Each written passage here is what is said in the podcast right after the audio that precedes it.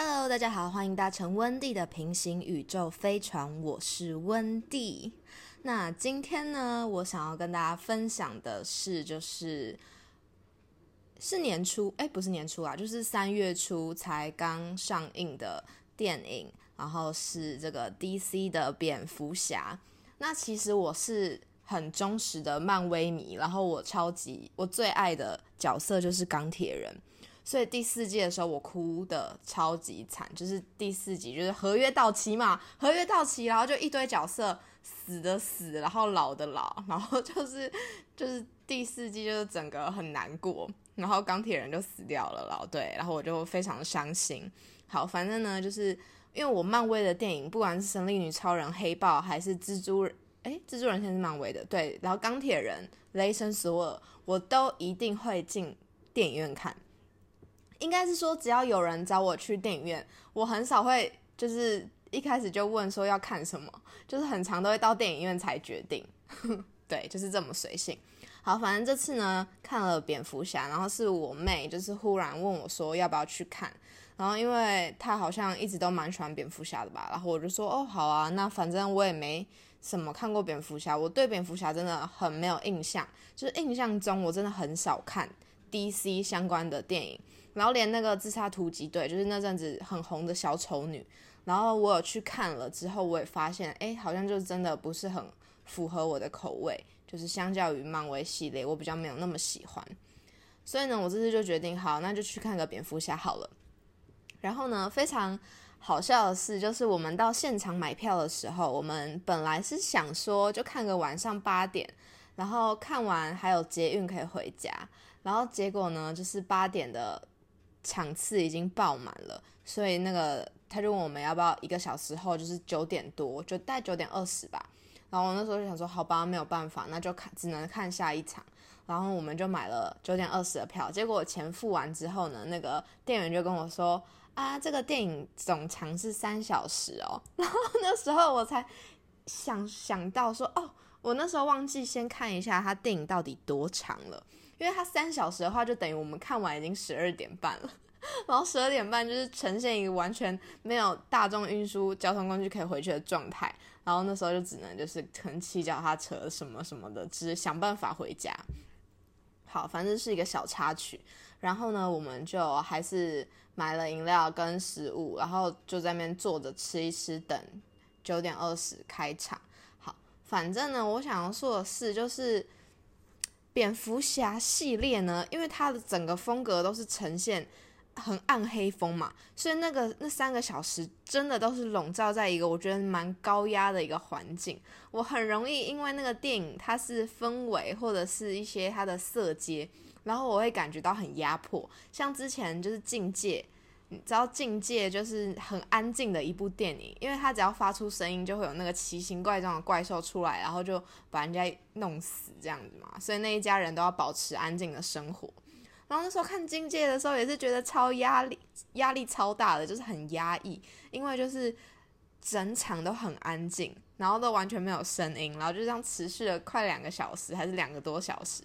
反正蝙蝠侠就是因为他的那个调色色阶整个都很黑，然后我觉得那三个小时我 就自己在想说，天哪，为什么要调色调成这样呢？然后我妹就跟我说啊，蝙蝠侠不是一直都这样吗？我想说好吧，那应该真的是我对蝙蝙蝠侠的理解太少了。所以这真的是我有记忆以来，就是第一次这么认真的看蝙蝠侠电影。因为过去我看蝙蝠侠电影都是那种可能春节期间，然后电视上有演，然后就回家跟大家一起看，家人一起看。那那时候可能都还很小。好，那这次呢进电影院看了之后，我真的必须说，就是因为蝙蝠侠这次是罗伯·派丁森演的嘛。罗伯·派丁森真的好适合这个角色哦，怎么可以这么帅啊？就是他真的在里面是帅出一个新高度诶，我觉得什么吸血鬼这这个系列的都好适合他。然后刚好蝙蝠侠也是走一个暗黑风，然后就是诶，他演，然后他皮肤又很白，然后就整个看起来就是也是很有那种鬼魅感，然后加上他的声音又很好听，然后那个猫女就是这个柔伊克拉维兹演的这个猫女。哇，真的是我也不得不说选角选的超级棒的，因为猫女在这部戏里面，我觉得她就是很提亮，就是让这部电影变得很亮。然后她跟蝙蝠侠之间就是有点暧昧，然后又拉扯的那种感觉，就是蛮好看的。然后反正就是蝙蝠侠跟猫女在这部里面的火花，我自己觉得是蛮大的一个看点。然后猫女的声音真的也是超级好听，我那时候听的时候就觉得德芙广告应该要找她。为什么德芙广告？因为德芙广告不是就是要说什么很丝滑，然后什么什么牛奶丝绸般的口感。我觉得猫女的声音就让人有这样的感觉，就是她声音真的很好听。好，反正就是男女主角选角真的不得不说选的。非常非常好，这个是要大力夸赞的一件事，拍手鼓励。好，然后呢，因为蝙蝠侠如果是 DC 迷的人，应该都知道，就是他是高谭市，就是这样的一个世界观，就在这个高谭市里面是犯罪率很高啊。然后蝙蝠侠呢，他就是这个高谭市里面的一个复仇使者，就是他会去惩奸除恶，然后去除掉一些嗯。就是在路上啊，欺负弱小或者是一些帮派帮派分子。那只要就是他打出一个蝙蝠侠的符号，然后用一个光灯光，然后照在天空上面，大家就知道就是哎，这个复仇使者要出现了。然后他也跟这个警警察局里面的警察，就是有一个警察是跟他是很好的朋友，然后他就会一直跟这个警察在各式的案发现场。然后去处理一些状况。好，反正呢，就是这集的蝙蝠侠就是有一个呃连环的，算是杀人犯吗？就是他就是会去用很很多很可怕的手法去杀掉一些政府官员。那这些政府官员他们可能是有贪污，或者是明明就已经承诺过要让这个高谭市变得更好，但是他们并没有做到。所以呢，就会有这个蝙蝠侠的。模仿犯，他们觉得他们自己也是，他觉得他自己也是这个复仇使者，他要对这些人去进行复仇。但是有趣的是，就是蝙蝠侠他的真实身份一直都没有，就是在大众面面面前就是露露开他的真面目过。诶，我这边讲的真的是就是我在电影里面看到的，因为我对。蝙蝠侠理解就是一个小弱弱，这可能是他的设定，就是已经设定的很清楚了。就是蝙蝠侠呢，没有人知道他的真实身份，这就是他的一个设定。我觉得应该是这样啦。然后反正呢，这个连环杀人犯，然后他们就一直在追气这个连环杀人犯，他到底是谁？为什么要用这么残忍的手法去杀掉这些政府官员？在电影里面呢，这个连环杀人犯就是叫做谜语人。然后这个谜语人他每次杀人的时候就会留下一封信，这封信就是要给这个蝙蝠侠的。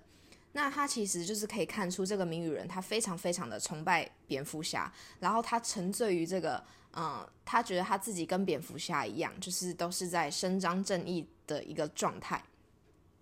所以呢，当他的下一个对象瞄准的是这个布鲁斯韦恩。这个布鲁斯韦恩呢，他就是蝙蝠侠的真身。那是一个他爸爸之前是市长，所以他们家也是蛮有钱的，然后是很有名的这个慈善家族。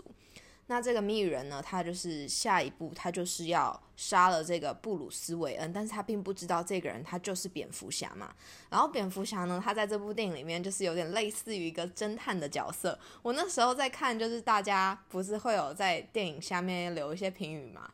然后就在那个预告下面就看到一个留言，就是有人留言说：“哦，看了那么多集蝙蝠侠，都忘了原就是蝙蝠其实是侦探。对，他在里面就是 比起超级英雄，他也有这个侦探的角色在，就觉得蛮好笑的。好，然后反正他们就是要抓捕这个谜语人。那其实，在看的过程中。”我就一直一直很好奇，这个谜语人到底会是谁？就是会不会其实是警察局里面的人，或者是是他身边很亲近的一个人？然后结果呢，到最后真的抓到这个谜语人之后，却发现他是只是一个路人。然后其实看到这里的时候，我有点小失望，就是觉得为什么啊？就是为什么？就是前面你三个多小时你在抓这个谜语人，然后就最后就那么轻易的在一间咖啡厅抓到了这个谜语人，然后他还是一个很莫名其妙的路人，然后就让我觉得很问号。可是看到最后呢，我觉得哦，我理解了他为什么要选择一个路人来当这个谜语人的角色，因为当这个谜语人他被抓住的时候，你可以看得出来他其实是处于一个已经有点疯疯癫的状态，然后他就是。被关在牢里面，都还坚持他要见蝙蝠侠。然后蝙蝠侠来见他的时候呢，这个谜语人他就告诉蝙蝠侠说：“就是你是不是很满意我做的一切？你看我跟你一样，就是我也是复仇使者。我在对这些就是他们说出来的承诺，他们并没有验证的这些政府官员进行了这一系列的惩处。然后这时候呢，他就跟跟蝙蝠侠说，一切都还没有结束，然后也让蝙蝠侠就是。”不知道他这他这样讲是什么样什么意思，然后结果之后发现，就是这个谜语人他不过就只是一个集团的其中一个分子。那这个集团里面的人呢，大多都是像他这样一个默默无名的小角色，但是他们都非常的喜欢，非常向往蝙蝠侠这样复仇使者的身份。他们觉得这是在拯救世界，然后是去除掉这些他们觉得他们自己觉得是邪恶的人。所以呢。当这个谜语人对蝙蝠侠发出了这样的警告的时候，高谭市他又一次的陷入了危机，是就是有新市长当选。那这个新市长当选呢，就是在一个演讲的地方举办了一个，就是有点类似像是当选后的一些感言或者是一些证件的发表会。然后呢，在这里呢，就是把所有的群众都聚集在这里，然后就是有一另外一群像谜语人一样的。自认为自己是复仇使者的人，就在这边对大家就是进行了杀戮，就是非常可怕。他们就拿着枪就包围了那整个会场，然后还造成了这个海堤的溃防，就整个海水倒灌进来，然后所有人都只能逃到这个相相对于其他地方是比较高的呃舞台区域。然后呢，他们就是也是透过这样的方法，所以就把那舞台区域包围，然后就开始扫射。然后包括就是这个市长，他其实这个市长她是一个黑人女性，那她是有理想跟抱负，她想要让这个高谭市越变越好，想要降低这个犯罪率，所以她在最紧要的时刻，她选择跟他的人民站在一起。然后这个市长呢，他就是在站出去前，其实他身边的很多一些警察或者是保镖都跟他说：“市长，你要赶快躲起来，不然就是你会。”被当成靶子，你是第一个会受害。然后这个市长就说，就是为什么高潭市的犯罪率一直居高不下，为什么高潭市一直好不起来，就是因为政府官员从来都不愿意跟他的人民站在一起。他讲完这句话之后呢，他就冲到这个讲台上面，他想要就是在这么危急的时刻要安抚大家心，可是就是马上就被开了一枪，然后就倒地。那还好他是没事，就是赶快大家急救人员把他救到一边。然后蝙蝠侠呢，跟猫女就开始就是去对抗这些恶势力，就是自以为自己是复仇使者的恶势力。然后呢，这时候呢，蝙蝠侠他也就是终于意识到，就是嗯，虽然他自己认为他是在为民除害，就是因为高谭市的犯罪率太高了，就是太多邪恶的分子，那他是用这个私刑的方式去对于这些坏人进行一系列的惩处。可是不是每个人都像他一样是可以掌握好底线的，像是猫女，她就是有一点介于这个蝙蝠侠跟这个谜语人之间的一个角色。我在看这部电影的时候觉得，因为猫女呢，她其实有一个很好的朋友，那是一个俄罗斯美女。那这个女生呢，她就是因为牵涉到一些可能毒品买卖，然后跟这些政府官员有一些拉扯，跟一间俱乐部的老板，然后反正最后是被杀死了。那这个蝙蝠侠，这个俱乐部老板其实也是蝙蝠侠的敌人。那这个猫女呢，她其实也是同样嘛，因为他们就是拥有同样的敌人。那猫女呢，她其实好几次都想要亲手去杀掉这个俱乐部的老板，但是都被蝙蝠侠给阻止了。就是这个底线到底你要怎么掌握？因为蝙蝠侠他虽然说他是一个施行者，但是他都是在没有触碰到底线的。范围内去进行这一方面的处理，可是外人不会觉得嘛？就是那些崇拜他的人，他们就觉得，对啊，他就是在惩奸除恶，那他们也想要像蝙蝠侠一样，所以他们就认为他们可以去滥意的夺取这些人的生命，到最后甚至已经完全没有底线了，因为邪恶跟恶这个。这个 range 到底在哪里？就是没有人可以有一个很直觉的标准，就说怎么样的人就是作恶多端。那像这些就是谜语人的，我们我觉得他们就有点像是帮派分子，就是他们会在一个交流板上面交流，武器，就是要买什么样的枪，然后要怎么样的去杀死这些人。他们觉得每一个人都是有罪的，然后觉得这个每一个上任的市长都是罪犯，那就跟蝙蝙蝠侠的一个初衷其实就相违背了。可是呢，在蝙蝠侠跟这些人对抗的过程中，他突然意识到自己好像也在不知不觉间让高谭市陷于危险，就是因为他用这个复仇使者的身份，他自认为他是在帮助这个高谭市更好的时候，却导致了这样的影响，就是让像谜语人这样的人开始去仿效他的行为跟他的做法，可是他们是。没有底线的，甚至有点已经有点精神异常的状态了。我觉得关于私刑这件事的讨论，近几年好像真的很多电影或者是戏剧都有在诠释这个方面。因为有时候法规它就是会造成某一些不公平、不公正的事情发生，所以就是又有电影又有私刑教育，不然就是像蝙蝠侠这样子的，他是用他自己的方式去对一些恶势力进行惩处。或者是就是到韩剧的这个黑道律师文森佐，就是他们怎么样？嗯，因为法律他没有办法去制衡，就是有一些人他们懂法律，所以会玩弄法律，然后就是变成一个恶性循环。那这些崇尚私刑的人，他们可能对于这个世界，他们是有一些抱负、理想跟抱负的，像是蝙蝠侠，他可能就是想要让这个。坏事可以少一点，他想要透过这种以暴制暴的方式来告诉这些坏人，就是你要坏，那我可以比你更坏，然后以借此来遏制这样的一个循环。但是这样真的是好的吗？或者是真的是不好的吗？就是这个部分，他一直都有在做一个抗衡。那到最后呢，其实他的结局，他的处理方式是怎么样？就是，嗯，终于。在蝙蝠侠电影里面，我第一次终于看到就是有天亮的场面了，不然就是一直都是黑夜，就是觉得诶，高谭市是没有白天，是不是？就是每天都是晚上，然后终于就是天亮了，那是这个蝙蝠侠他挽起袖子，那在阳光底下就是协助救援，就是救救助这些被困在水里面，然后或者是受伤的市民，那跟这个市长一起，那我觉得就是蝙蝠侠他。意识到，就是自己，他如果可以带来影响力的话，那感感觉好像带来这种正向的影响力，会比复仇使者这样子的影响力还要来的更好，对高谭市更好。所以就是，我觉得他最后的收尾收这样还蛮不错的。然后尤其是到最后的时候，我就明白为什么他要找一个路人来当这个谜语人的角色。那当然，看电影出来的时候，我弟跟我说他其实没有很喜欢这样的选择。然后我就跟他说，哎，我觉得。